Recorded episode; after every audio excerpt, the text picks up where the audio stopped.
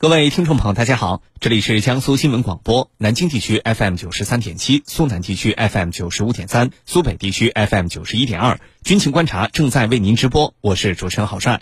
今天节目我们一起来关注以下军情热点：美军核潜艇高调访问韩国釜山基地，这一举动释放了哪些战略信号？白俄罗斯总统卢卡申科宣布新组建十到十五万人的领土防御部队，随时应对侵略行为。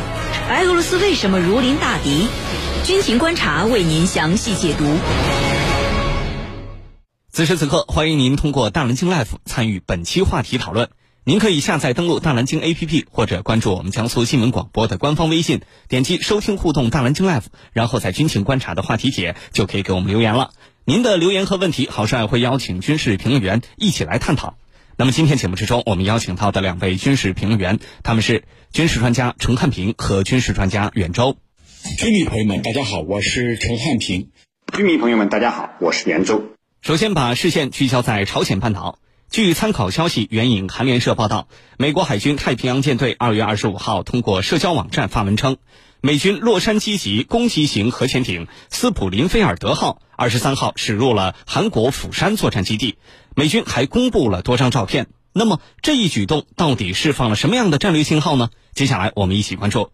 袁教授，首先呢，请您为我们介绍一下这艘斯普林菲尔德号核潜艇的大致情况。它往常呢是部署在哪些区域，执行什么样的任务？另外，美军向韩国部署核潜艇这样的战略武器是一种常态吗？好的，斯普林菲尔德号呢是美军部署在关岛的五艘洛杉矶级核潜艇之一。那么该型核潜艇呢是美国在冷战时期建造的一种高速多用途核潜艇，它是美国的第五代攻击型核潜艇。那么首艇洛杉矶号是一九七六年十一月建成服役的，直到一九九六年，美国一共建造了六十二艘这种潜艇，那么是美国海军史上建造数量最多的核潜艇。洛杉矶级核潜艇啊。呃，问世之后呢，呃，具有很强的技术领先性。其主要动力呢，源自一座 S6G 核反应堆和蒸汽涡轮机。水面航行速度可以达到三十节，水下航行速度可以达到三十二节。该型核潜艇还具有完善的电子对抗设备，可以干扰和躲避敌人的音响鱼雷。那么，此潜艇呢，还装备了先进的声呐，最大探测距离达到一百八十公里。火力方面，洛杉矶级核潜艇装备了四具。五百三十三毫米鱼雷发射管可以发射 Mk 四八型鱼雷、鱼叉导弹、萨布洛克反潜导弹以及战斧巡航导弹。通常，一艘洛杉矶级核潜艇可以服役三十五年左右。目前呢，洛杉矶级已经处于缓慢退役状态。呃，那么还有二十八艘在役，呃，五艘呢已经不出港等待退役了。那么这艘斯普林菲尔德号核潜艇属于改进型的洛杉矶级。攻击型核潜艇装备了十二个单元的垂直发射系统，具有发射海基战斧巡航导弹的能力，而且呢，还将原先设置在桅壳上的手水平舵前移到了艇前部，并且使武器更加多样化，经营能力呢也得到了增强。呃，斯普林菲尔德号潜艇呢，呃，目前主要在美国海军第七舰队的作战区域定期执行任务。那么他之前呢驻扎在美国夏威夷珍珠港西卡姆联合基地，去年的四月份，那么改换到了美国关岛海军基地。和他一同到关岛的还有两艘同一级别的攻击型核潜艇，杰斐逊城号和安娜波利斯号。那么加上之前停靠在关岛的两艘洛杉矶级核潜艇，以关岛为母港的该型核潜艇已经增加到了五艘。通常而言，美军是不会公开这样的战略武器的部署情况的。一般呢都是秘密部署，而美军上一次向韩国公开部署核潜艇，还是在五年前，也就是二零一七年，当时出动了装备一百五十多枚战斧巡航导弹的俄亥俄级战略核潜艇密歇根号。当时呢，美国的新一任总统特朗普上台之后呢，朝鲜第一次成功实验了至少呃射程在两千公里的北极星二弹道导弹。那么这种行为呢，在美国看来是一种挑衅。那么所以呢？美国就和韩国多次举行了大规模的联合军演，并且公开部署了俄亥俄级的灭谢根号，那么使原来就紧张的半岛局势，呃，再度升级。这一次，美国公开向韩国部署斯普林菲尔德号，那么情况呢也类似，同样是美国宣称啊，朝鲜近期进行了导弹发射试验，那么意在威慑朝鲜，同时呢，也强化了美军在东北亚地区的军事存在。主持人，好，谢谢袁教授的介绍。我们都知道，核潜艇是水下幽灵，其行踪呢，往往是要高度保密的。但是这次美韩两国都不约而同的高调披露了这艘核潜艇的行踪，那么这到底是为什么？美韩两国想通过这样的举动传递什么样的信号呢？请程教授为我们解答。我认为至少有三个方面的目的。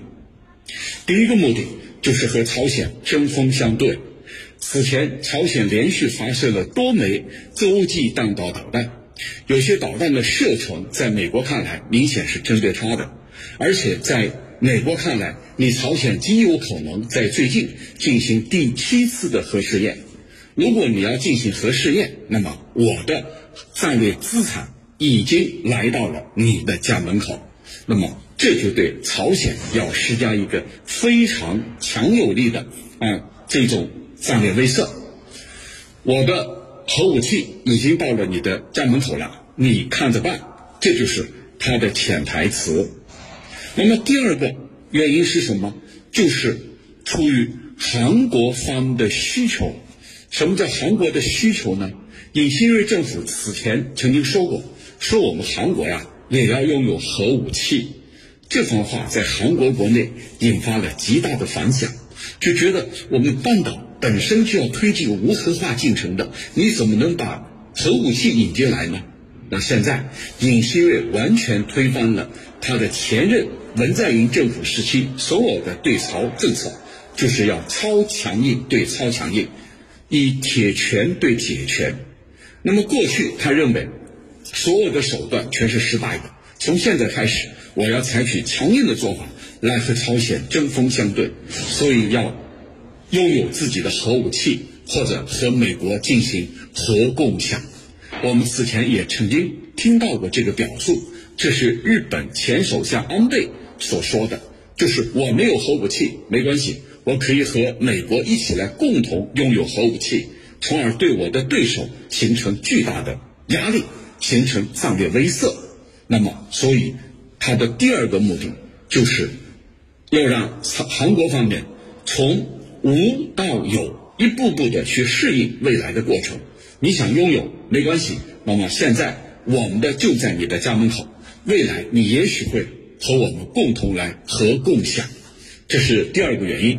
那么第三个原因，大家非常清楚，就是针对咱们中国的，因为目前是一个大国竞争的激烈的时期，在美国看来，要把它的战略资产放到中国的家门口，那么找什么样的借口呢？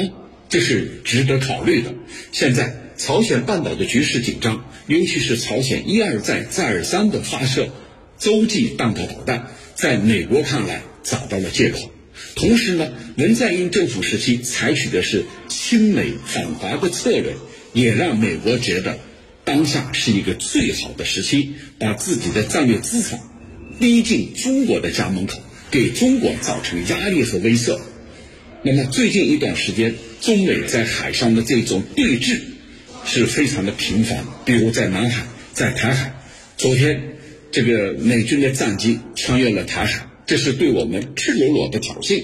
那么，所有的做法都是配合美国这个印太战略的，就是未来要把这个重心放在印太，放在亚太。说到底，就是要在中国的四周形成一个英文字母 C 型的针对中国的包围圈。那么，现在最好的借口就在这儿，要应对朝鲜半岛，应对朝鲜。屡屡的所谓的挑衅，从而呢，把战略资产逐步逐步向中国的四周靠拢，对中国形成围堵之势。我想，这是他三个很鲜明的目的。那么，这样的做法给地区局势带来哪些影响呢？那必然会引发朝鲜半岛的高度紧张，甚至呢，到了一触即发的阶段。朝鲜方面最近就说了，如果你把战略资产，威慑到我，那么我要对你进行反威慑。可见啊，这个双方都在进行，呃，恃强秀肌肉。主持人，好，谢谢程教授的分析。炫耀武力不能解决问题，极限施压不能解决问题，拉帮结派拉着盟友一起搞阵营对抗更不能解决问题。以上这几条常识，希望有关方面早日清醒的认识到。好，这个话题呢，我们暂时就跟两位评论员聊到这里。接下来是一组简短的半点广告，稍事休息，军情观察马上回来。